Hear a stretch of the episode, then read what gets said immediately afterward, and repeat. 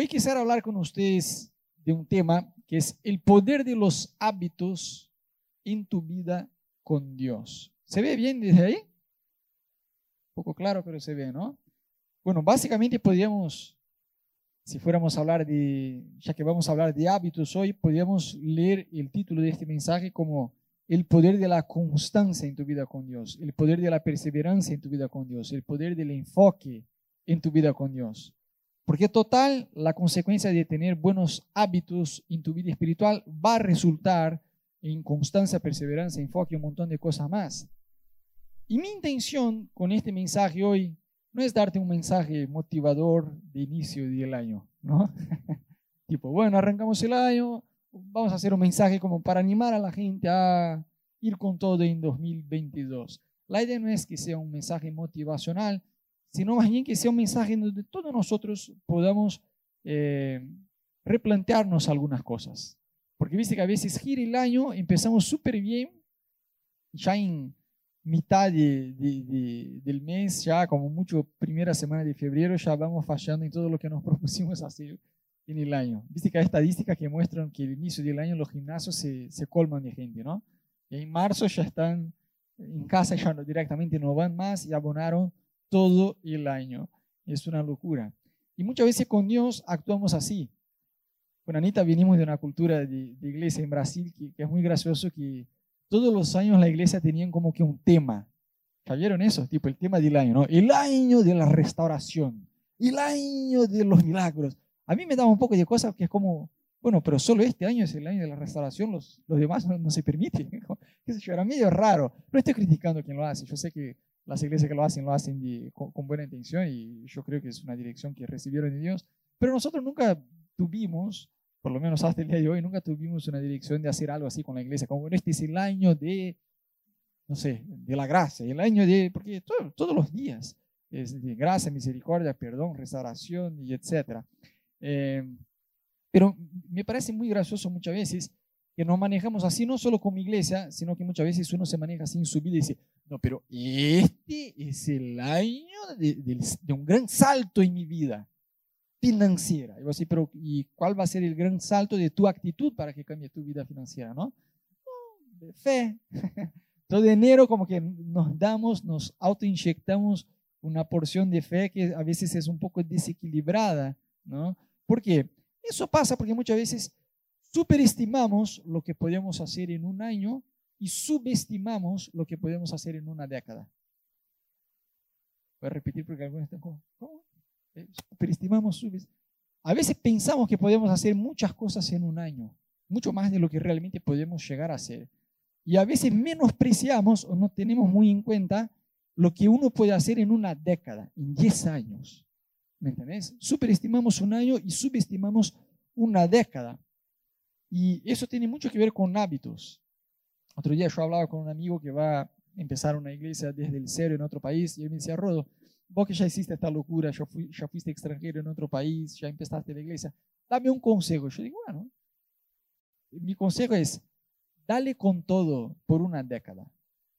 Con todo, por una década. En una década no te permitas cuestionarse si lo que estás haciendo está funcionando o no, si está yendo bien o no, porque a veces tenemos, los pastores sobre todo son muy particulares, ¿no? Tenemos una fe a veces bastante desequilibrada, como explosiva, de un crecimiento explosivo de un momento a otro, de una estrategia de no sé dónde, que Canadá, que el avivamiento no sé qué, de, qué lugar, y a veces tenemos expectativa de que este es el año de un romper en mi vida, en mi ministerio, y no funciona así. Entonces yo digo, mira, dale con todo por 10 años, no te cuestiones si lo que estás haciendo está funcionando o no, no te desanimes, no, no te permitas desanimar por 10 años, trabaja como un loco, da tu mejor a Jesús en estos 10 años. Después de 10 años, ahí vos puedes eh, replantearse un par de cosas. Pero si vas a empezar del cero y no sos un ministerio famoso internacional que llegas a la ciudad y llueve voluntarios, vos sos un tipo desconocido, sos extranjero, no sabes hablar el idioma correcto del lugar, nadie te conoce, dale duro por 10 años.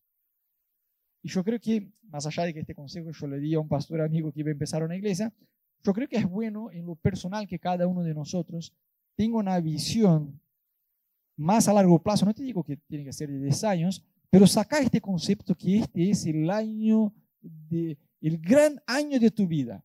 Sacaste de tu cabeza. No te quiero desanimar decir que va a ser un año malo, pero la cosa es, a veces nos ilusionamos, nos auto eh, desilusionamos con metas, eh, digamos, fantasiosas que ponemos.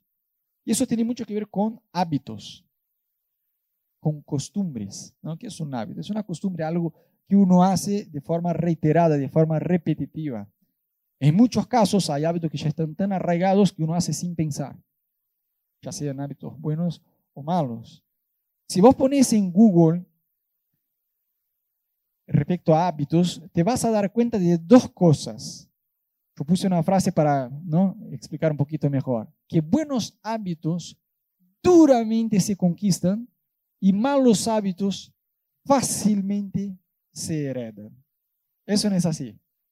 Si no me crees, pon en Google búsquedas relacionadas a hábitos, porque te va a saltar la sugerencia de justamente lo que hay búsqueda. Y te vas a dar cuenta si haces una, una rápida evaluación del tema ahí, que las búsquedas son como librarse de malos hábitos y cómo incorporar buenos hábitos. O sea, es difícil crear hábitos saludables y es difícil abandonar malos hábitos. De ahí vienen las adicciones y todo lo demás. Si yo te pregunto, ¿qué es más fácil? ¿Entrar en una adicción o salir de una adicción? ¿Volverse un borracho o dejar de ser un borracho? Es más fácil entrar. Es más fácil volverse adicto a la pornografía o dejar la pornografía. No, Rodo, no tengo ni idea de lo que estás hablando. ¿Ves? Todo lo que tiene que ver con adicción tiene que ver, va de la mano con malos hábitos. Es mucho más fácil entrar que salir. Y hábitos tienen mucho que ver con nuestra vida espiritual. Porque, ¿qué pasa? Un deportista sin entrenar es igual que un estudiante sin estudiar. Es igual un cristiano que no practica su fe. ¿no? Hablamos, los católicos muchas veces se autonombran como católicos no practicantes. Hay creyentes que son creyentes no practicantes. Eso no existe, directamente es no ser. ¿no? Entonces, un cristiano sin tener una vida devocional, sin tener vida de oración, sin tener intimidad con Dios, es igual que un deportista que no entrena, un estudiante que no estudia. O sea, ¿qué clase de cristiano no se relaciona con su creador? Si no nos relacionamos con Él, no lo vamos a amar. Y la Biblia dice que nuestra fe no debe ser solo de palabras. La Biblia dice, amemos no solo de palabras. Por supuesto está bueno declarar nuestro amor por Dios, como hicimos hoy por la mañana cantando y todo lo demás, pero la Biblia dice que la fe sin obras es una fe muerta, ¿no? El pastor Rick Warren habla una frase que a mí me encanta, que dice que nosotros creemos en las partes de la Biblia que la practicamos. ¿Cuántos creen que Dios puede levantar a un muerto? ¿Cuántos ya oraron por un muerto? ¿Ves? Este creemos es ahí. ¿Cuántos creen que Dios puede sanar un dolor de cabeza? ¿Cuántos ya oraron para que Dios sane un dolor de cabeza? Que no fuera el tuyo, de alguien más. Bien, es más fácil, ¿no? Orar por un dolor de cabeza de alguien que llegar a un velatorio y decir, levantar el nombre de Jesús. Mi suegra es muy personaje. Estuve en un velatorio hace un tiempo, cuando era recién convertido, y dice que ahí estaban los parientes, estaba ahí callado, como que rondando ahí el muerto, ¿no? Y cuando la gente iba, se alejaba un poquito y decía, levantar el nombre de Jesús. Y alguien entraba en la sala y decía, ¿no? Esto no es ejercer fe, ¿no? porque la Biblia muestra de forma clara que uno se arriesga cuando de hecho cree. Entonces, ¿qué tiene que ver con hábitos? Por ahí va a decir, pero Rodo, yo oro, yo leo la Biblia, yo ayuno, yo busco a Dios. Está bien, yo, pero, pero yo creo de todo mi corazón que como iglesia este año Dios quiere llevarnos a una búsqueda más intensa por Dios. No escuché ninguna mí, pero voy a repetir por las dudas. Así hacemos de, vuelta, hacemos de cuenta que yo no dije nada, ¿no? Vamos a escuchar como si fuera por primera vez. Vamos a preparar tu mejor amén. Este año yo creo de todo mi corazón que Dios quiere llevarnos a un otro nivel de búsqueda más intensa por Dios. Amén, qué bueno. Muy bien, muy bien, me motivaron a seguir predicando. Entonces, orar es una cosa, ayunar es otra. A mí me encanta la definición de ayuno que ayuno es una oración potenciada. Vos querés ver a alguien que realmente está comprometido en conocer a Dios, es una persona que ayuda. ¿Ustedes creen que ayuno es un mandamiento, sí o no? Algunos bugaron ahí. Existe. Orad velad en el imperativo, ¿no? Como mandamiento, pero no existe el ayunad. Sin embargo, a pesar de que no es un mandamiento, vemos de forma muy clara que Jesús tiene la expectativa de que nosotros ayunemos. Porque claramente dijo ¿no? a sus discípulos, ustedes cuando vayan a orar, cuando vayan a ayunar, hagan de esta forma. Entonces, a pesar de que no es un mandamiento, vemos que Dios tiene la expectativa de que ayunemos. Y ayunar, no seamos chanta, no es divertido. No hay que decir, chica, la estoy pasando re bien. Estoy teniendo pesadilla. ¿No? Me miro al espejo y ya veo como eh, eh, el león ahí de Madagascar, ¿no? Ya veo carne donde... Me acuerdo de un ayuno que hice con Ana que manejaba el auto en la lluvia, en una avenida, y en un momento me detuve y dice, qué olor a pollo frito. Y yo decía, amor, no hay olor a pollo frito, ya estás, como ya necesitas romper el ayuno, ya vas a chocar el auto así con, con estas alucinaciones. Alguien dijo con mucha sabiduría que bueno no es ayunar, bueno es haber ayunado. Ayuno es una oración potenciada. Entonces, está bien, no es un mandamiento, pero hay un proceso en Dios, hay un poder que es liberado de Dios solo sobre la vida de las personas que ayunan. Hay una búsqueda por Dios que se da, que tiene que ver con nuestro corazón hacia Dios. Entonces, orar es una cosa, ayunar es otra. Leer la Biblia es una cosa, estudiar la Biblia es otra. Adorar a Dios es una cosa, perderse en adoración es otra. Estás ahí en tu habitación y empiezas a cantar espontáneo, ya no te importa la música que está en el fondo, vos empezás a adorar a Dios con tus palabras y te perdés en adoración y estás ahí, empezás a llorar y te sale moco y no te importa y seguís orando con el moco que sale porque estás en este nivel de entrega a Dios. No se trata solo de cantar, se trata de adorar a Dios. Jesús cuando lo cuestionaron sobre cuál era el principal mandamiento, dijo, amar a Dios sobre todas las cosas, ¿no? Con toda tu fuerza, con toda tu mente, con toda tu alma, con, con todo lo que sos, con todo, amar a Dios con todo. Dios no dice en la Biblia, ustedes me buscarán y me encontrarán cuando me busquen. No es eso que dice la Biblia.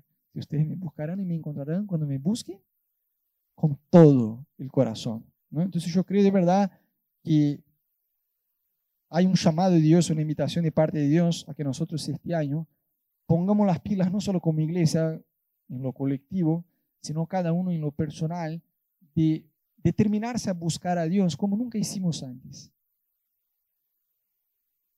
Yo le compartí a Uli Ro hace unos días eh, que yo siento que Dios me está llevando este año a, a, estirarme también más en mi vida de oración, a buscarme más a Dios. Yo venía de un tiempo más flojo, tranquilo, no es que dejé de orar, pero venía un tiempo más flojo con eso. Y yo siento que Dios nos está despertando a, ir más profundo a eso. Porque yo le, compartí a Uli Ro que yo tenía la expectativa de que gente podía venir, podían conocer a Jesús, pero siendo sincero, yo no venía con la expectativa de ver un paralítico levantar de la silla de ruedas. Y eso está mal. ¿Por qué? Porque la Biblia nombra que estas cosas pasan cuando creemos en Jesús. Y si somos cristianos de verdad, y si amamos a Jesús y creemos que eso es la palabra de Dios, y Jesús está vivo, debemos tener esta expectativa. Entonces yo estoy tratando de, estirar todos aquellos que están cerca mío para que juntos tengamos una actitud más intencional hacia Dios en nuestra búsqueda. ¿Qué va a pasar si semana que viene nos juntamos y todos nosotros, sin excepción, en la semana profundizamos nuestra relación con Dios, pero a un nivel como nunca hicimos antes?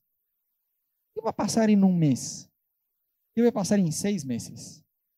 en un año, ¿qué puede pasar? Y cuando te preguntas qué puede pasar, no te digo con solamente el crecimiento numérico de la iglesia. ¿Qué va a pasar con nuestras vidas, con lo que ya estamos, con nuestra intimidad con Dios? Con nuestro llamado, con lo que Dios quiere hacer en nuestras vidas. A veces estamos, ay, pero yo quiero que Dios me use, yo quiero eso, yo quiero el otro. ¿Pero qué estamos haciendo? Entonces, vamos juntos a una búsqueda más profunda con Dios. ¿Qué va a pasar en Buenos Aires si eso pasa? Eso es algo que se contagia, ¿no? Y hábito tiene que ver con pensamiento, ¿no? Yo siempre digo una frase que escuché desde mi adolescencia, hace cuatro años atrás.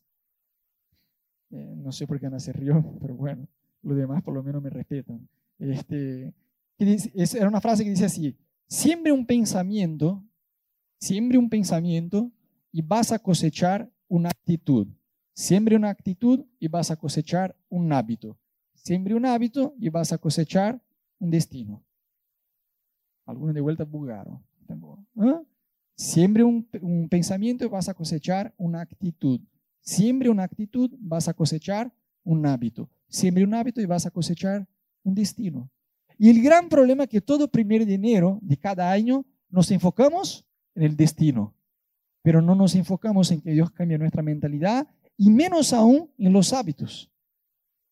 Por eso estamos siempre reseteando. Otro día yo miré un meme en, Facebook que me encantó, que decía, ¿no? mi meta para 2022 son las que no cumplí en 2021 y que me propuse hacer en 2020 y, ya había fallado en, 19. ¿no? Yo dije, bueno, esta es la realidad y vamos perpetuando metas inalcanzables. Inalcanzables no porque sean inalcanzables, sino porque nos enfocamos en el destino en lugar de enfocarnos en el hábito. ¿Me entienden? La Biblia de hecho nombra varios personajes. Si uno se mete a estudiar el tema de hábitos en la Biblia, Daniel, por ejemplo, el personaje de Daniel en la Biblia, viste que muchos hablan de Pablo. Y yo no tengo ningún problema con Pablo. ¿Quién soy yo para hablar de Pablo? Pablo era un genio, pero viste que a veces entre los cristianos casi eh, lo ponemos a Pablo como si fuera parte de la Trinidad, ¿sí o no? Ya no es Trinidad, es un cuarteto, ¿no? El Padre, el Hijo, el Espíritu Santo y el apóstol Pablo, ¿no? Solemos hablar de Pablo así. Pero de verdad, y Pablo que me perdone, Pablo es un genio, no estoy criticando a Pablo, pero para mí el personaje de la Biblia, por supuesto, si dejamos Jesús a un costado, pero para mí más impresionante que Pablo, a pesar de que Pablo era una bestia, era un animal, para mí es Daniel. Porque Pablo estaba en un contexto donde la iglesia estaba creciendo, donde Jesús ya había venido, ya tenía el Espíritu Santo, ya había el bautismo con el Espíritu Santo, o sea, ya estaba en otra, ¿me entendés? Tenía todo, el viento soplaba a su favor, por así decir, a pesar de la persecución de la iglesia. Sin embargo, Daniel era esclavo. Jesús todavía no había venido, tenía el Espíritu Santo sobre él, pero no en él. Era otro contexto, tenía mucho, pero mucho menos recurso que Pablo. Y aún así fue un animal. En el lugar donde Dios lo puse fue un animal. Si vos te fijas, Daniel tenía la costumbre de tener el hábito de orar no solamente todos los días, sino tres veces al día. Quizás justamente el hecho de que era esclavo y estaba en un contexto muy duro, eso lo empujó a una búsqueda más intensa por Dios, no sabemos. Pero Daniel tenía hábitos saludables en su vida de ayuno, de oración. Vemos Jesús, ni hablar, ¿no? No hace falta abrir, pero Lucas 5, capítulo, eh, versículo 16 dice, ¿no? Que él con frecuencia se retiraba a lugares solitarios y oraba. Entonces yo quisiera ver con vos tres hábitos malos, porque cuando hablamos de hábitos, ya vimos que la gran dificultad es abandonar hábitos malos e incorporar hábitos saludables, ¿sí o no? Entonces vamos a ver juntos tres hábitos malos que seguramente todos nosotros practicamos en mayor o menor nivel eh, y que debemos desechar estos hábitos, dejar, decir, chao, ya no sos parte de mi vida, ¿no? aunque vuelva a empujar y tratar de deshacerse de estos hábitos, y tres hábitos saludables que tienen que ver con nuestra vida espiritual. Entonces, el primer hábito, vamos a hablar de los tres malos primero, ¿no? Vamos por lo malo, después terminamos arriba, ¿está bien? Entonces, el primer hábito malo que yo creo que más que nunca, creo no, porque eso no hay que creer, es ver, es una constatación y creo que nadie se va a oponer a eso porque es muy evidente. Hoy en día yo creo que es el desperdicio de tiempo. Más que nunca tenemos distracciones de todos los colores y formas que uno quiera para malgastar el tiempo. Y sabes que tiempo es tu principal activo, no es el dinero. Dinero uno pierde y recupera, por, por mayor que sea. Una deuda uno puede salir, hay de hecho gente hoy que es millonaria y hace años atrás estaban endeudados hasta la médula. Entonces dinero uno pierde y uno recupera. Sin embargo, tiempo no. Yo me alejé de Dios por cinco años en mi adolescencia, estuve apartado cinco años. No puedo tratar de consolar, decir, no, pero yo soy pastor, estoy en otro país, dejé mi familia, eso y lo otro, estoy sirviendo a Jesús. No importa, aquellos cinco años que yo me alejé, perdí. Perdí campamentos, perdí adrenalinas, perdí madurar en Dios, perdí, perdí. Tiré mi adolescencia entera en la basura, punto. Tiempo uno no recupera. Por eso Salmo 90, verso 12, en la versión de la NBI, la versión internacional, dice así, enséñanos a contar bien nuestros días para que nuestro corazón adquiera sabiduría. Hay una película que yo creo que es súper, mega, ultra, recontra importante, que todos vean, que se llama El dilema de las redes sociales. Voy, en lugar de preguntar quién ya miró, yo voy a preguntar quién no miró esta película. Está bien. Bueno, mi gente, de verdad, me vas a agradecer. Mira esta película. Si, si tenés Netflix, mírala hoy. El dilema de las redes sociales. A mí me asombró, es una película aterradora, está en Netflix, El dilema de las redes sociales. A mí me, fue muy aterrador mirar esta película porque yo ya hace un par de años que estoy trabajando con el tema de anuncios pagados por la web, por Facebook, Instagram, Google, YouTube y demás. Entonces, yo me tomé varios cursos relacionados a eso y cuando vos mirás la película, vos la entendés mejor porque estás detrás de escena trabajando para, para formar audiencia en la web, ¿no? Y mirando la película yo decía, Ana, es no están exagerando, no están exagerando, es exactamente como se dice en esta película. Entonces, esta película es aterradora porque uno mira y hay una frase que momento ellos dicen, básicamente, la película El dilema de las redes sociales, ellos muestran cómo, que como uno gasta su vida en las redes sociales y sin darse cuenta estás así, pasas tu vida así y listo. Y no te das cuenta. Entonces, en un momento de la película ellos hablaban de una frase que decía, si el producto es gratuito, vos sos el producto. Dije, wow. Es verdad, ¿quién paga para ver Facebook? Nadie. ¿Quién paga para tener Instagram? Son gratuitas, pero el producto somos nosotros. Todos los días somos bombardeados por anuncios y publicidad y todo lo demás, y así eh, el tío Mark se hace eh, eh, multimillonario, ¿no? Pero la cosa es, ¿está mal, ¿están mal las redes sociales, sí o no? Depende, no está mal, ni bueno, o sea, depende del uso que uno se la dé. Pero la cosa es, muchas veces nos encontramos y decimos, ay, me encantaría tener una palabra de Dios súper clara sobre esta área de mi vida. ¿Cuántos ya se encontraron en este otro dilema? ¿Sí o no? Ay, que Dios me dijera con quién me debo casar, que Dios me dijera en cuál trabajo debo entrar, porque me dieron tres propuestas y yo estoy perdido, no sé dónde entrar. Que Dios me dijera ¿Qué debo hacer con, Dios en el ministerio? Que Dios me dijera eso y el otro. ¿A cuánto le gustaría una palabra contundente de Dios orientando tu vida?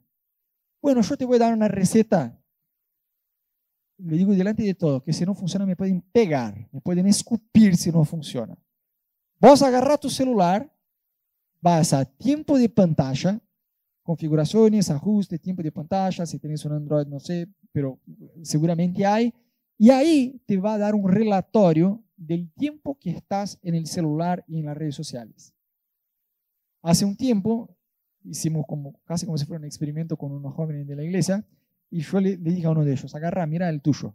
Y dije, no, que yo no me quedo tanto. no, me, no me quedo tanto. Yo, ah, no, andate, ajuste, configuración, tiempo en pantalla. ¿Cuánto dice ahí? Y él no, y él no nos contestaba, se quedaba mirando. Y yo decía, ¿cuánto?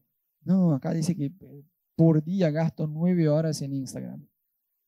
Ah, no, no gastas mucho, tranquilo, tranquilo. El día tiene solo 24 horas, 9 te la dejas en Instagram. Si sumamos por ahí YouTube, Facebook lo demás, te sobra solo el tiempo que estás dormido. ¿Cómo sigues avanzando en la facu de esta forma? No? Esta era una gran pregunta para hacerle. No nos damos cuenta porque no medimos, no vemos. Entonces, mi, si vos quieres una palabra contundente de Dios para tu vida, te voy a dar una receta mágica. Agarra tiempo de pantalla, Mira cuánto gastas por día, sumando Facebook, Instagram, Pinterest, Twitter, todos los ladrones de tiempo que están ahí. Suma todo, incluyendo WhatsApp y demás. No sé, te va a dar, no sé, 12 horas, no sé cuántas horas va a dar. Pues, o si no, yo soy un tipo más controlado, a mí me saltó solo 4 horas. Eso era impensable si fuera años atrás, ¿no? Pero él nos acostumbró. No, estoy bien, bastante bien, solo 4 horas saltó el mío. No sé cuántas horas va a saltar el tuyo, 6, 8, 10, 12, 15, no sé cuán adicto estás. Pero agarra el tiempo que te dé. Y un tercio de este tiempo, un tercio de este tiempo que sea, pone todos los días en estar en la presencia de Dios, leyendo la Biblia y orando. a ver si Dios no te va a decir. Por supuesto que te va a decir algo. Estoy seis horas en las redes sociales. Bueno, toma dos horas por día entonces para estar a solas con Jesús, buscando a Jesús posta. A ver si no te va a venir una palabra de Dios. Pasa que es una adicción y muchas veces no la reconocemos como una adicción. Yo no estoy hablando en contra de las redes sociales, yo estoy hablando en contra al uso que nosotros la damos. ¿Me explico? Yo tengo redes sociales, me encanta. Estoy todos los días ahí sin saltar ninguno de ellos y no estoy adicto. Eh, mentira, es una adicción y debemos, debemos mirar como, como una adicción. Por eso digo, los que no miraron la película, miren, y los que la miraron, la miren de vuelta, porque es así. Y hay algo que está genial, que vos podés poner en tu celular un límite de tiempo. Vos podés determinar, ¿sabes qué? No voy a dejar de tener redes sociales porque me gusta, mis amigos están ahí, es una forma también. Yo entiendo que uno a veces está trabajando, estudiando y vos necesitas un, ¿no? De todo. Está bien. Mis redes sociales son solo pavadas, memes. Entras en mi Facebook, es un meme tras otro. Solo pavadas. Yo no sé nada de la vida de nadie pero configuré para que solo me lleguen chistes y pavadas, así. Es una forma de relajar, está bien, pero pone un límite de tiempo. Es decir, yo me voy a dejar consumir por pavadas para despejar mi mente un cachito por día, todos los días. No sé, 30 minutos, qué sé yo, vos pones el tiempo que vos pensás que corresponde. Pero cuando te salte la notificación, decir, listo, tu tiempo se acabó, vos no puedes decir, bueno, ignorar y seguir adicto igual porque de nada de tener el tiempo el límite. Decir, no, listo, ya está, ya consumí lo que quería consumir, lo que me propuse a consumir. Esta es una forma de no permitirse gastar tu vida con la cara pegada a un celular en lugar de vivir lo que Dios te llamó a vivir. ¿Me explico? Porque muchos cristianos se manejan como si, como si la vida con Dios fuera una suerte de carrera de piloto de avión. Esta semana yo estuve con un primo que es piloto de avión. Y él me contaba, ¿no? Como todo en la carrera de un piloto de avión, mientras más tiempo de vuelo vos tenés, más canchero sos. No, Johnny es un neófito en aviación, tiene solo 50 horas de vuelo. Uli, uff, Uli ya tiene 72 mil horas de vuelo. No sé, estoy tirando cualquier valor acá. Pero era como, bueno, este sabe un montón porque ya voló 72 horas. Este recién empezó, voló solo 50. Y a veces hay cristianos que se manejan así con la iglesia. Creen que por el tiempo de convertidos se viene la madurez. Y a veces vamos a mirar la falta de fruto en la vida de la persona y vamos a decir, pero capo, te juega en contra de decir cuánto tiempo tenés de iglesia. Porque con este tiempo de iglesia deberías tener ya frutos que directamente no es que tenés poco, no hay en tu vida. Te juega en tu contra, no digas cuánto tiempo tenés de cristiano. ¿no?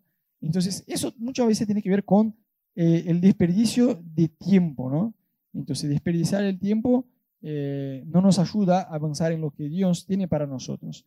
Mira que el libro de Hebreos 5, verso 12, dice así, en realidad, a estas alturas ya deberían ser maestros y sin embargo necesitan que alguien vuelva a enseñarles la verdad más elementaria de la palabra de Dios. Dicho de otro modo, necesitan leche en vez de alimento sólido. El autor del libro de Hebreos, que muchos tratan de asociar a Pablo, pero no podemos afirmar eso porque no es tan claro, eh, la autoría del libro, el autor del libro, pero no importa, el autor está diciendo, mira, está hablando a una clase de cristianos, está diciendo, a estas alturas, ustedes deberían ser maestros. Y todavía no entendieron las verdades más básicas de la palabra de Dios. Tienen que volver a comer, a tomar leche en lugar de probar alimento más sólido. O sea, envejecer es inevitable, pero crecer es opcional. Justamente por eso Pablo decía a su discípulo Timoteo, activa el don que hay en ti. No es orar para que Dios, no, no, no, vos activa el don que hay en ti. Y a veces nosotros estamos de forma pasiva, Dios, que los dones que vos tenés se manifiesten en mi vida, amén, ah, amén. Y no funciona así. Debemos tener una búsqueda para activar, para vivir lo que Dios tiene para nosotros. O sea, tu inversión de tiempo va a determinar tu destino en Dios. A algunos le cuesta congregar domingo tras domingo, venir domingo tras domingo. Para algunos eso ya es un gran desafío. Imagínate entre la semana la vida de oración, de ayuno, de lectura de la palabra, estudio y lo demás. Entonces, redes sociales, mira qué locura. Uno debe poner un límite si no se pasa. ¿Sí o no? Te vas a decir, bueno, yo voy a tratar de estar solo 15 minutos por día en las redes sociales. Está bien, pon en tu celular entonces, límite de tiempo 15 minutos. Y fíjate si no va a ser difícil y muy tentador cruzar esto, este límite. Si el límite que sea, que vos digas, voy a poner una hora, Rodo.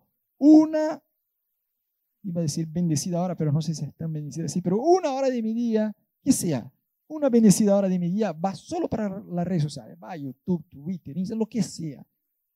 Pero es una hora sola. Fíjate si cuando te salta dice, ya fuiste tu, tu hora del día.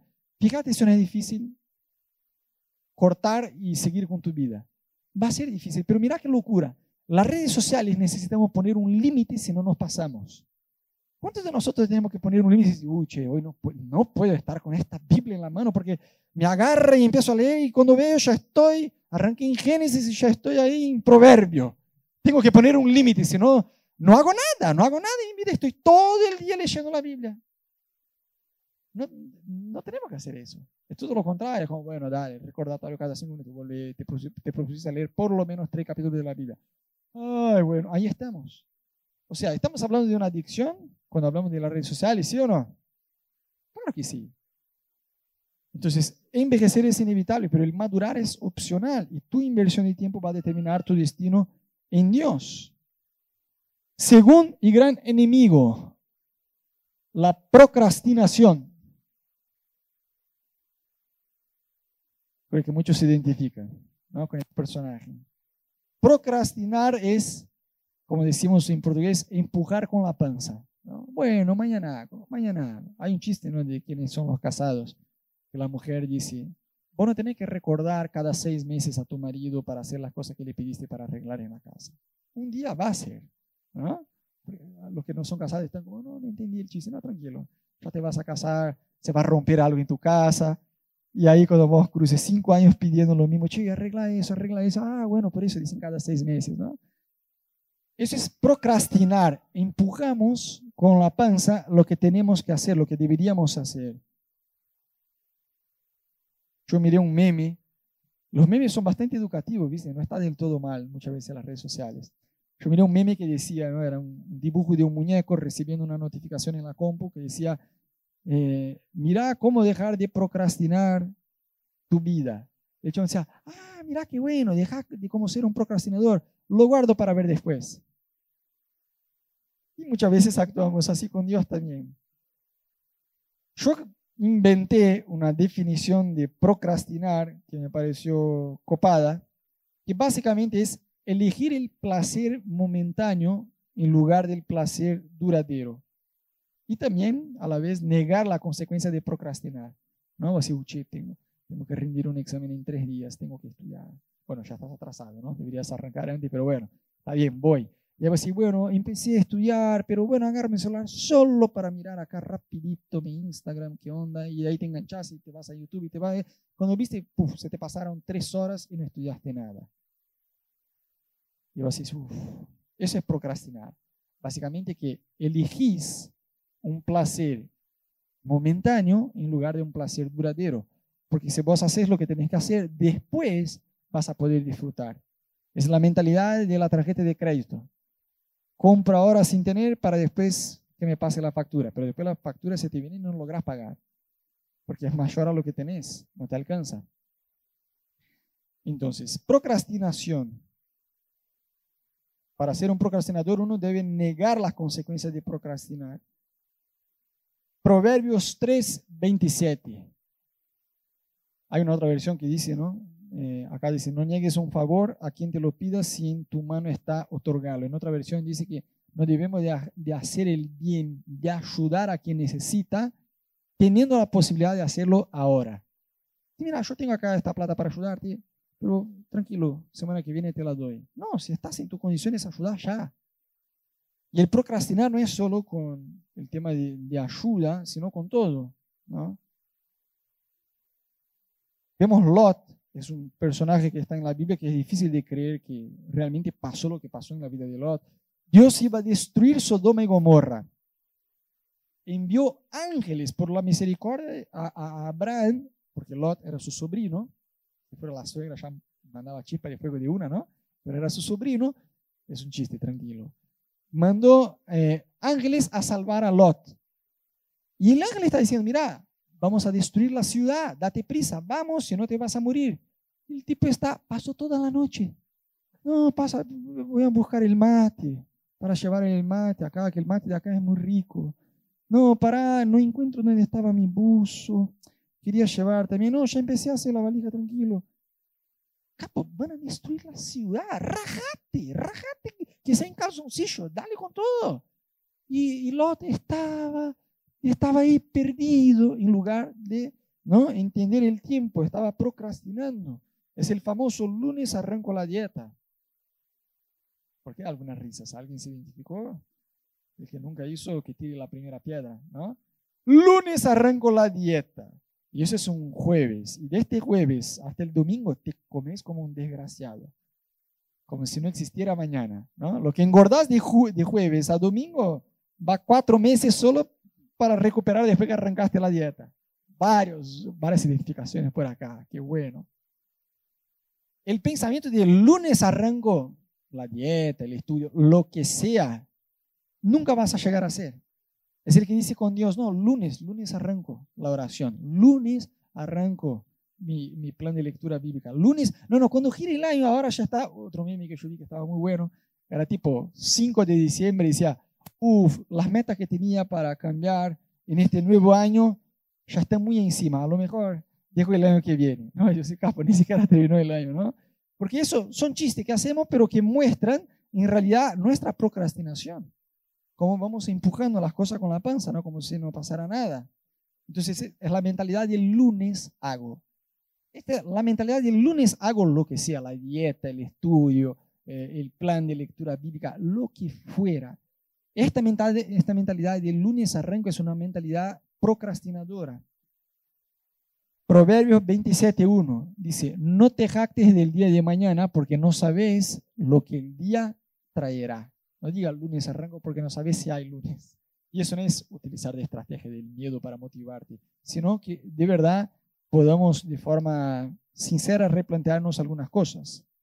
Entonces yo te voy a hacer una pregunta, si podemos avanzar o no más. Y si tuvieras solo una semana más de vida, ¿cómo te manejarías con el tiempo? Si vos supieras si estuvieras seguro, si Jesús te lo dijera, en una semana te vengo a buscar, ¿cómo sería tu gestión del tiempo en esta una semana? ¿Cómo sería tu vida de oración en esta semana? ¿Sabes que en siete días más vas a estar delante del trono de Dios rindiendo las cuentas de absolutamente todo que pasó en tu vida? palabras, acción, motivación de lo que hiciste, de lo que no hiciste, ya de pensamiento, de todo, de todo, de todo, de todo, de todo. ¿Cómo sería esta semana? ¿Perdonaría aquello que te dieron, sí o no? ¿O sería difícil? Sería un proceso, perdonar. Sería un proceso de cinco segundos, te lo aseguro. Porque, ¿sabes? Me queda un par de horas más, un par de días más. ¿Cómo sería tu vida devocional? Sabes, en la tierra te queda siete días más. Seis, cinco, cuatro, tres, dos, uno, ¡pum! Fuiste. ¿Cómo sería tu vida devocional? ¿Ayunarías? ¿Tu plan de lectura bíblica? ¿Cómo sería en esta una semana? ¿Cómo sería en tu redes sociales? ¿Tu tiempo en pantalla? ¿Cómo sería esta semana? ¿Estarías ahí pegado a la pantalla de tu celular en Instagram? ¿O charlaría con tus familiares que viven con vos? tu último día, ¿sabes? Es domingo hoy, tres horas de la tarde, el Señor me viene a buscar. Te despertas el domingo. ¿Cómo, cómo saludarías a tus familiares? Buen. Agarras el pan, te vas a la piazza a comer solo. No, no, no, no. Interactuarías, ¿sí o no? Abrazarías a tus parientes, charlarías. Ibas a disfrutar mejor la vida, ¿sí o no? Gente, ¿por qué no hacemos eso todos los días? Porque tenemos la falsa seguridad, y es falsa seguridad, de que tenemos toda una vida por delante. Y no sabemos cuánto nos queda. Yo no sé cuánto me queda. ¿Cómo a saber si mañana el Señor me lo lleva y Anita se casa con un argentino? No sé, lo vengo por la madrugada a asombrar después. No sabemos, tenemos la falsa sensación que tenemos toda una vida para procrastinar y así. Y la vida se nos pasa, aunque tengamos toda la vida. Si procrastinamos, llegas a los 80 y dices, bueno, ahora voy, este lunes, ahora voy posta, ¿no? Sí, pero ahora te, tocó tu contraseña, tu, tu clave, subí, sos vos, te tocó a vos venir. Entonces no te jactes del día de mañana porque no sabes lo que el día traerá. El, por eso la Biblia dice, si escuchas la voz de Dios, hoy no endurezcas tu corazón. Pero hoy cuándo? Si el autor escribió así un montón. Hoy siempre que lo leas. Lees hoy, es hoy. Si lees ayer, es para ayer. Si lees mañana, es para mañana. Si escuchas la voz de Dios hoy, no endurezcas tu corazón. Mira Eclesiastés 11:4 lo que dice. Si quieres sembrar, no te quedes mirando al viento. Si quieres cosechar, no te quedes mirando el cielo. En otras palabras, si quieres cosecha, hay que sembrar, hay que hacer. Y somos especialistas cada primer de enero, decir, mis metas financieras, mis metas fitness, mis metas espirituales, mi meta, y ponemos en el cuaderno eso y lo otro, y en febrero ya ni siquiera estamos intentando alcanzar lo que nos propusimos. Entonces no debemos llamar de falla a lo que Dios llama pecado. Santiago 4:17, mira lo que dice. Recuerden que es pecado saber lo que se debe hacer y luego no hacerlo. Esta es una definición súper prolija y bíblica de procrastinar. Bueno, último enemigo de los hábitos buenos, ¿no? Vamos a hablar del último hábito malo, porque ya quiero hablar de los buenos. Distracciones. Eso es hermoso, ¿no? Distracciones. La Biblia muestra la parábola del sembrador y muestra que una de las semillas eran de personas que se distrajeron, con, estaban en la distracción de las vanidades de este mundo, de la vida financiera, de prosperar, del empleo, de la carrera, de la vida Disney, de, del sueño americano. Y no que esté mal, no, no quiero con eso que hagamos un, tratado, un, un contrato de pobreza, de ser miserable, no es eso. Por supuesto, está, es inteligente y yo creo que inclusive que es bíblico que uno tenga eh, responsabilidad financiera para prosperar y eso no tiene nada que ver con eh, teología de la prosperidad, que es otra cosa, ¿no? Eh, hablamos inclusive ya hace unos domingos que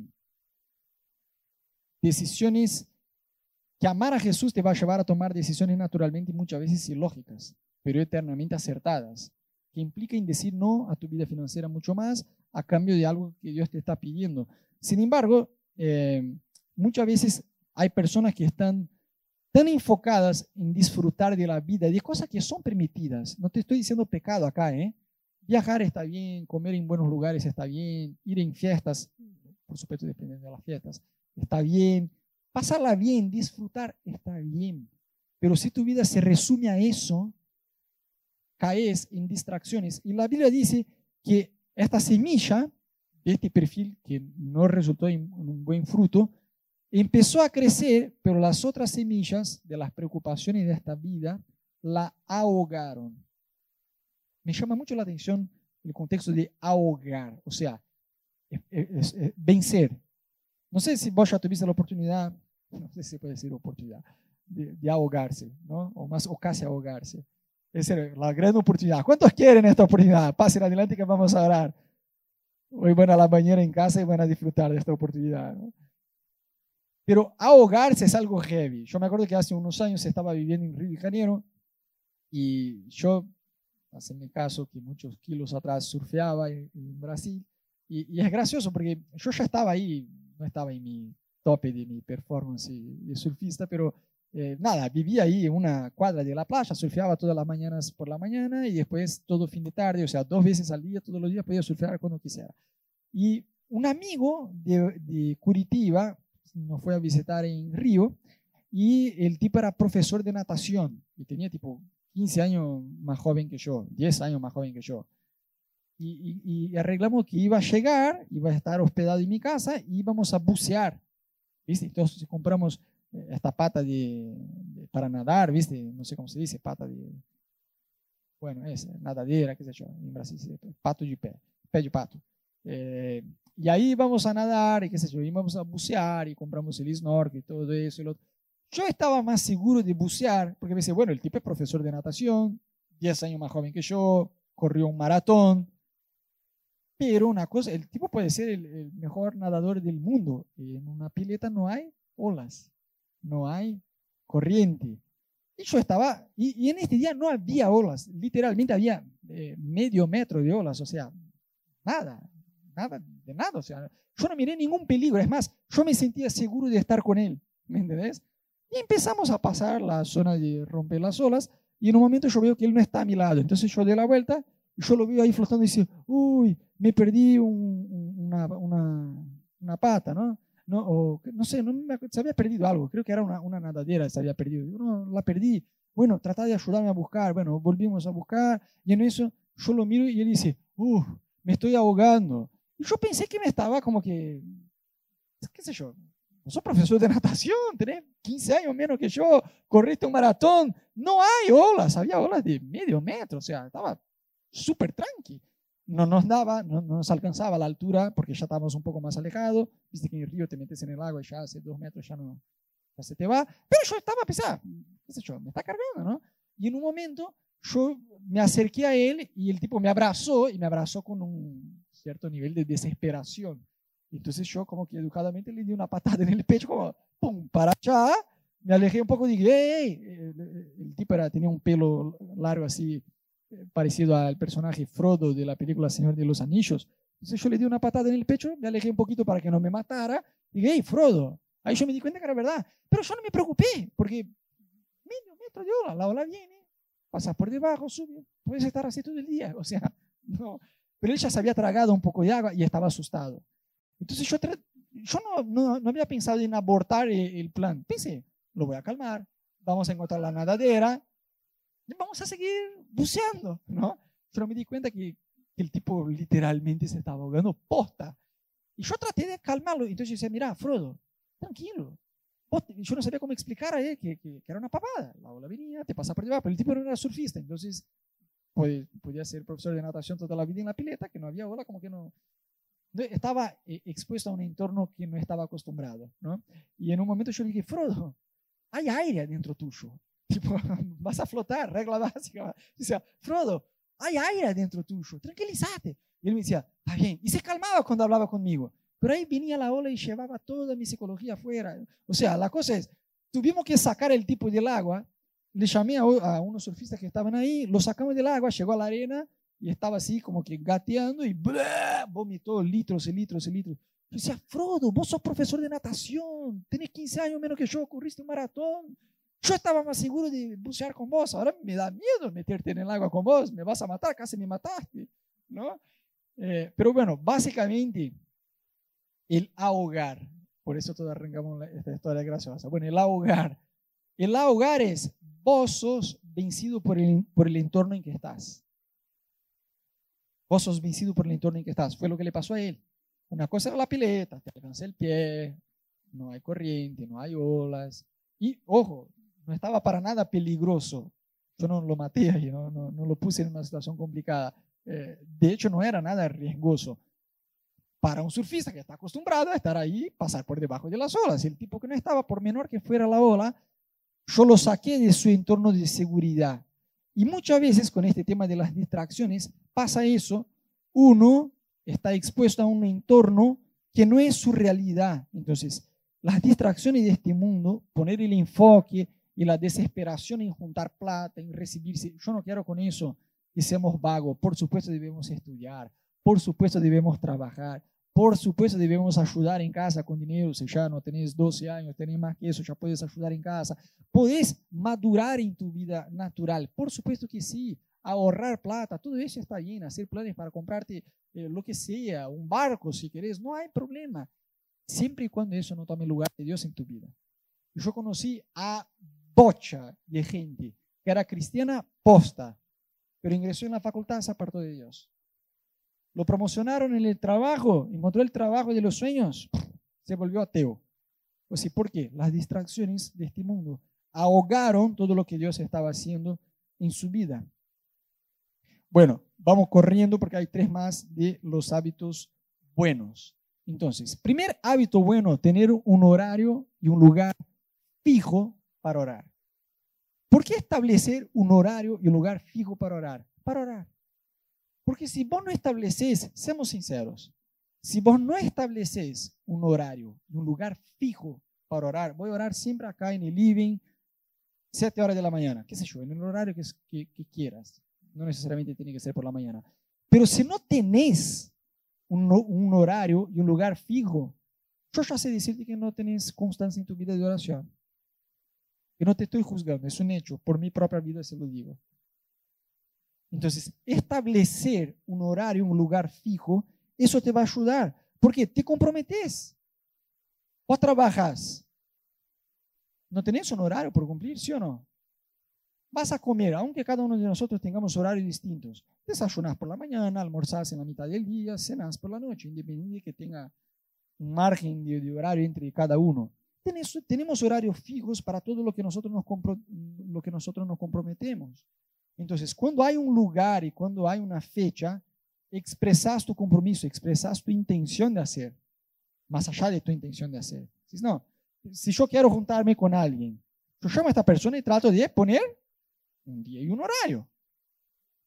Que la persona me invita, che, Rodo, después del culto vamos a comer pizza o no sé, la semana que viene vamos no sé dónde, y yo no tengo muchas ganas de ir. ¿Qué, qué hacemos cuando eso pasa? Ah, cualquier cosa te aviso. Es el sinónimo de no, el cualquier cosa te aviso, ¿no? que si alguien te invita para algo, y, si vos invitas a alguien para algo y la persona dice cualquier cosa te aviso, es no, ¿no? y a veces actuamos así con Dios. No tenemos horario y lugar fijo. Ni un horario fijo para orar, menos un lugar. Y ahí lo que estamos diciendo para Dios es, cualquier cosa te aviso. Es igual. Entonces, tener un, horario y un lugar fijo para orar, ¿no? Sin eso, tu vida de oración no va a avanzar. Después, otra meta saludable que podemos poner es planificar tu día a día, ¿no? Yo escuché una frase hace muchos años que decía, o definís tu agenda u otra persona lo hará. Y es muy verdad. ¿Cuántos son casados? Aleluya. Solteros digo misericordia. Bueno, los casados, hacer una agenda juntos sentarse los domingos, que con Anita solemos hacer, es y planificar tu día, planificar tu agenda, de la semana por lo menos. Mira, en esta semana, ¿por qué, qué, qué, empezamos a hacer? Yo muchas veces estaba trabajando, Anita entraba así de una. Dice, amor, ahora tenemos que irnos. Yo decía, no, ahora yo estoy trabajando, tómatela, que tenemos que ir. No, no, pero yo agendé no sé qué, un turno, no sé dónde, necesito el auto, pero yo también necesito el auto para ir a otro lado. Pero no me dijiste nada. Bueno, está bien, entonces vamos a empezar a hacer agenda juntos para no matarnos en casa, ¿no? para que no pase la tercera guerra mundial en casa. Entonces, es más, eso nos ayudó porque a veces decía, bueno, tengo que ir a Capital, ahora que vivimos en Tigre, esto es una aventura, ¿viste? es un viaje. Entonces, bueno, voy a Capital y vuelvo en el mismo día, Ana, toma el auto y va a Capital. No, no, no, hacemos una agenda juntos, vamos juntos a Capital, miércoles, y hacemos todo lo que tenemos que hacer ahí juntos y ahorramos tiempo y nafta. Pero planificar tu agenda, y si no sos casado, no importa, hacelo solo vos, porque cuando te cases con alguien ya vas a tener la costumbre de planificar. Entonces, planificar te va a ayudar a identificar dónde y por qué no estás cumpliendo. Es igual que una planificación financiera. Voy a ahorrar X plata por mes. Viste que en el papel todos se vuelven millonarios, ¿no? Listo, pones en Excel, replicas eso por 10 años y bueno, en una década soy un millonario. Y ahí arrancas el plan de ahorrar. Y sí, iba a guardar, iba a ahorrar 5 lucas por mes. Pero che, ahorré solo uno. ¿Dónde fueron los otros cuatro? Si no tomas nota, si no controlas, ni siquiera sabes dónde fue.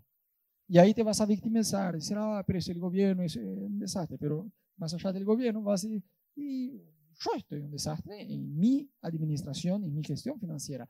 Si vos tomas nota, decís, oh, me estás cargando.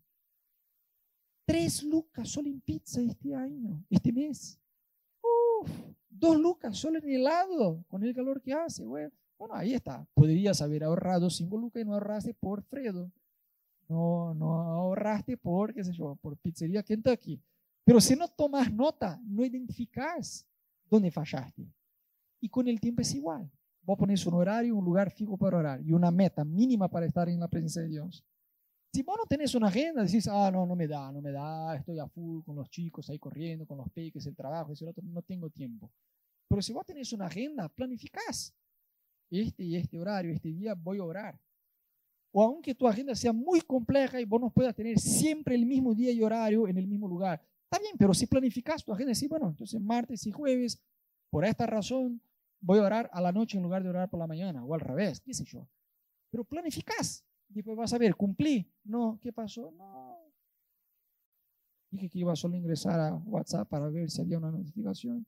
Un amigo me envió un link, me fui a Netflix y de ahí maratoné una serie de 15 temporadas con 47 capítulos, ¿no? Y no oré. Bueno, está ahí Netflix, en lugar de lo que pusiste que era orar, fuiste a Netflix, qué sé yo. Vas a ver por qué no está cumpliendo. ¿Me siguen? El plan de lectura bíblica es igual.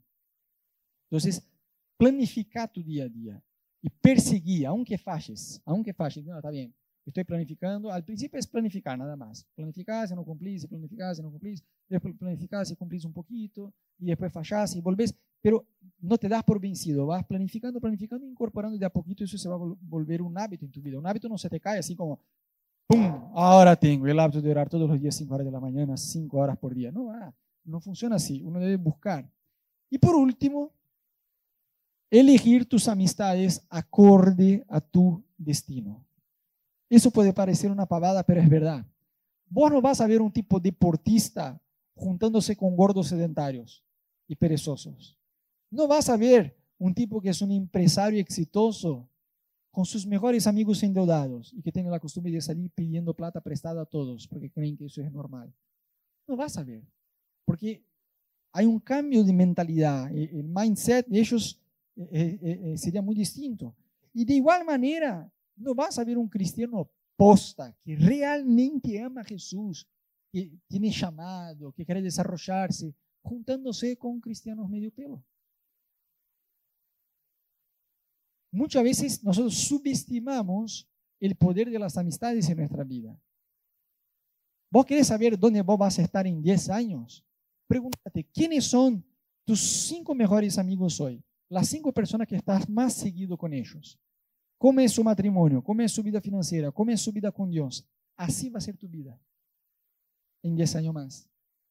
Y nosotros somos muy cancheros y decimos, no, con que yo me junte con la persona es una cosa, con que yo sea igual que ella es otra. No, no es, no es porque la Biblia dice, no se dejen engañar. Las malas compañías corrompen las buenas costumbres.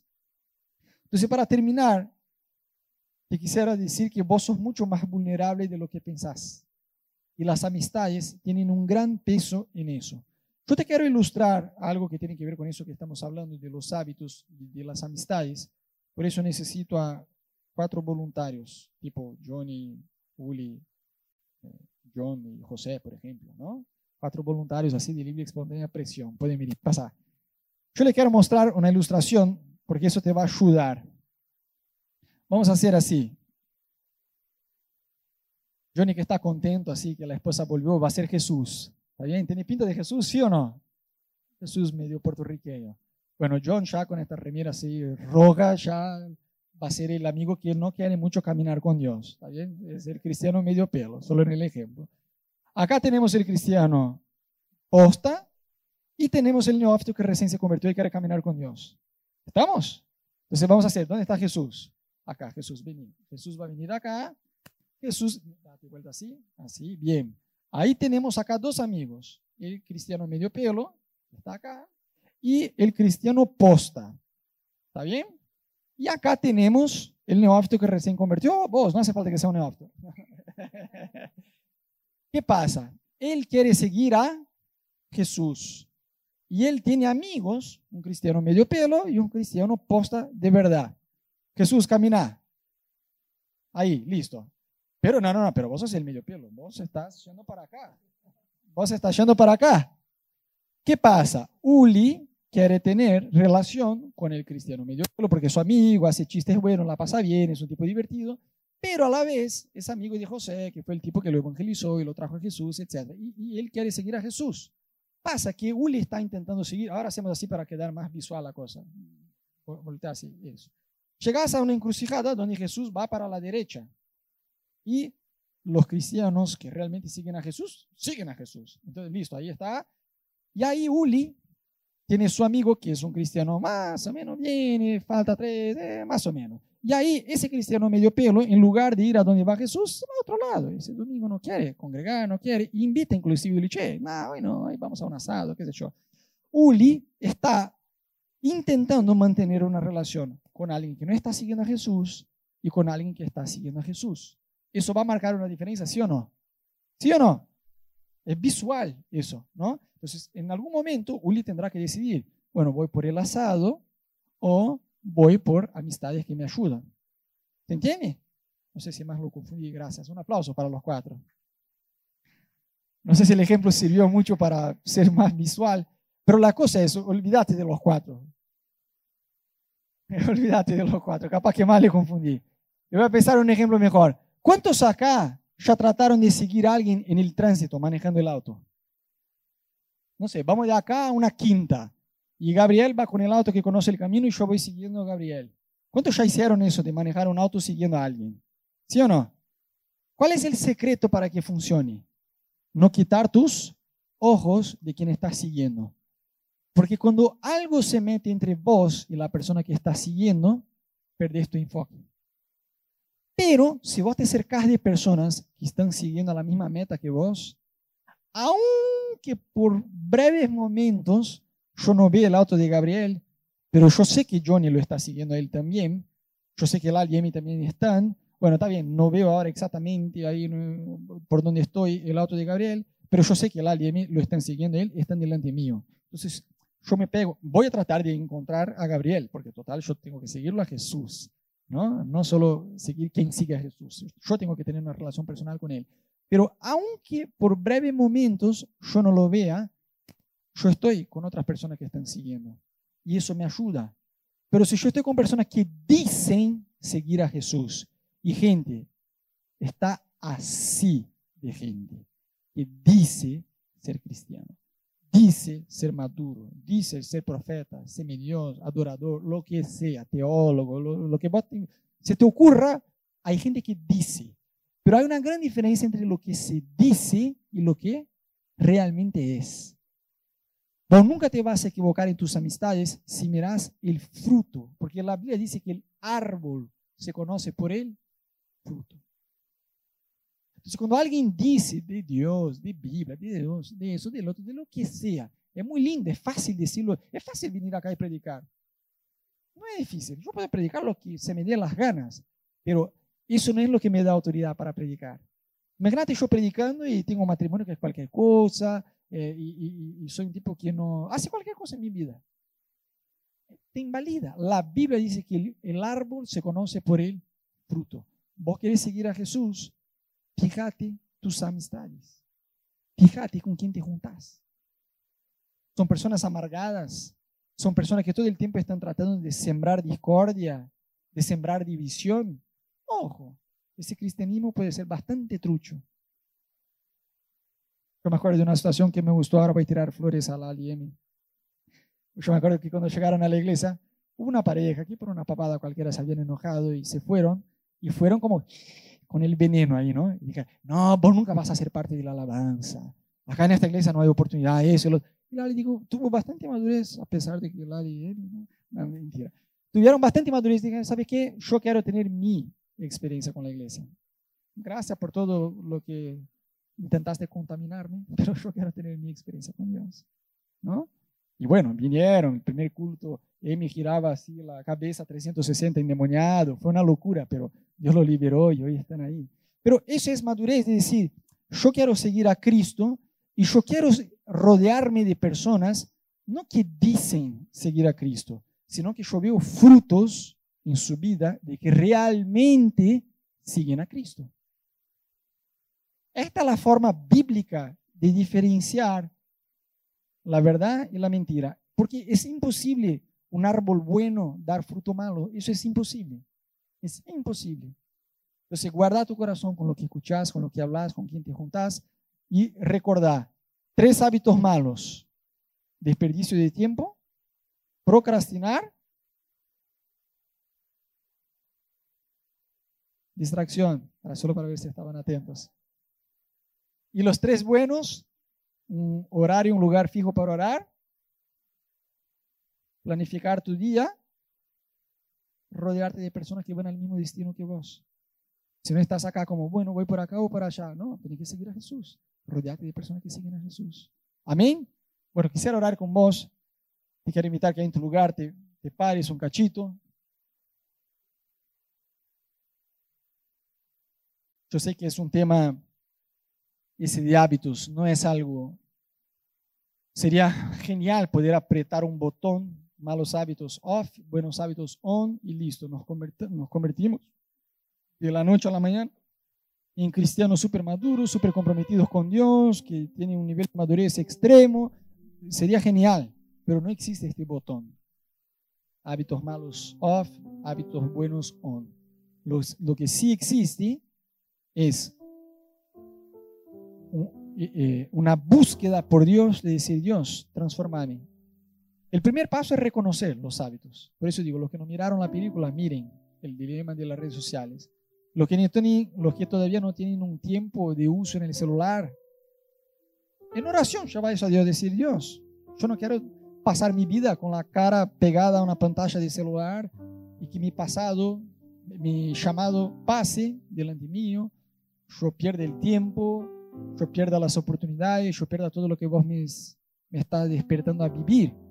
Yo no quiero vivir atado a una pantalla de celular, sino más bien yo quiero cumplir todo lo que vos soñás para mi vida. Entonces, lleva en oración a Dios. Dios, yo no quiero dejar las redes sociales o por ahí si Dios te lo pide, deja. Pero si vos decís, Señor, yo quiero utilizar, pero dame sabiduría en utilizar. ¿Cuánto tiempo debo utilizar por día? Y pone límite de tiempo, 30 minutos, 20 minutos, 40, una hora, lo que vos sientas. Pero pone este límite de tiempo. De lo contrario, vas a malgastar tu vida en una red social. Y yo tengo que serte sincero, no me da alegría decírtelo, pero no se va a cumplir el llamado de Dios en tu vida. Porque parte de cumplir lo que Dios te llamó es pasar tiempo con Él. Y no vas a pasar tiempo con Él si no te libras de una adicción. Hablamos de redes sociales, puede ser otras cosas, no solo redes sociales. Yo hablo de redes sociales porque nos toca a todos nosotros. Yo creo que es lo más fácil de malgastar nuestro tiempo. Si querés vivir una vida donde realmente vas a ser usado por Dios, donde realmente vas a marcar la diferencia en la vida de otras personas, donde realmente vas a cumplir todo lo que Dios te llamó, vas a necesitar sabiduría en el manejo de tu tiempo. Cierra tus ojos en tu lugar. Abre tus manos.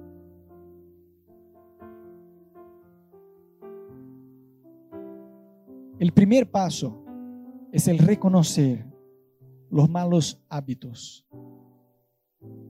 Dile a Jesús en esta mañana, Señor, yo no quiero seguir con estos malos hábitos. Yo no quiero seguir desperdiciando mi tiempo tras una pantalla de celular. No quiero entregar mi vida a memes en internet. Yo no quiero malgastar el tiempo que es mi mejor activo, Jesús. Yo quiero pasar tiempo con vos. Yo quiero pasar tiempo en tu presencia. Yo quiero aprender a manejar mi tiempo con sabiduría. Tu palabra dice que nuestra vida, Jesús, en esta tierra es un soplo. ya fue, ya está, se acabó. Y yo no quiero llegar al final de mi vida con mi tiempo en pantalla a full y mi tiempo en tu palabra, mi tiempo de rodillas, mi tiempo de ayuno, mi tiempo con vos en el lugar secreto sin inversión de tiempo, Jesús. Yo quiero gastarme por tu reino. Yo quiero gastarme, Jesús, por vos. Vos en la cruz diste todo por nosotros, Jesús. Vos diste todo por nosotros. Vos, vos te entregaste por completo, Jesús. Y de igual manera, queremos ser cristianos responsables. Queremos ser cristianos con control. Como Pablo decía, todas las cosas me son, me son permitidas, pero no todas me convienen. Que tengamos esta madurez de entender que a pesar de que hay cosas que no son pecado, como cristianos, si tenemos un llamado y si queremos cumplir este llamado tuyo en nuestra vida, no podemos dejarnos enredarnos por circunstancias, por personas, por emociones, por distracciones, por las cosas de este mundo. Jesús vos estás volviendo, tenemos una tarea para hacer. vos vas a regresar, Jesús. No seguimos una religión, no seguimos reglas, seguimos a un Dios vivo y un Dios que va a regresar, que está regresando por tu novia que somos nosotros, Jesús. Y queremos presentarnos ante tu trono, Dios, con una conciencia limpia, que no desperdiciamos nuestra vida con pavadas, sino que supimos invertir nuestro tiempo, nuestra energía, nuestros recursos y sobre todo nuestra agenda en pasar tiempo a solas con vos. Pasar tiempo a solas con vos. Leer tu palabra, Señor. Danos sed, danos hambre.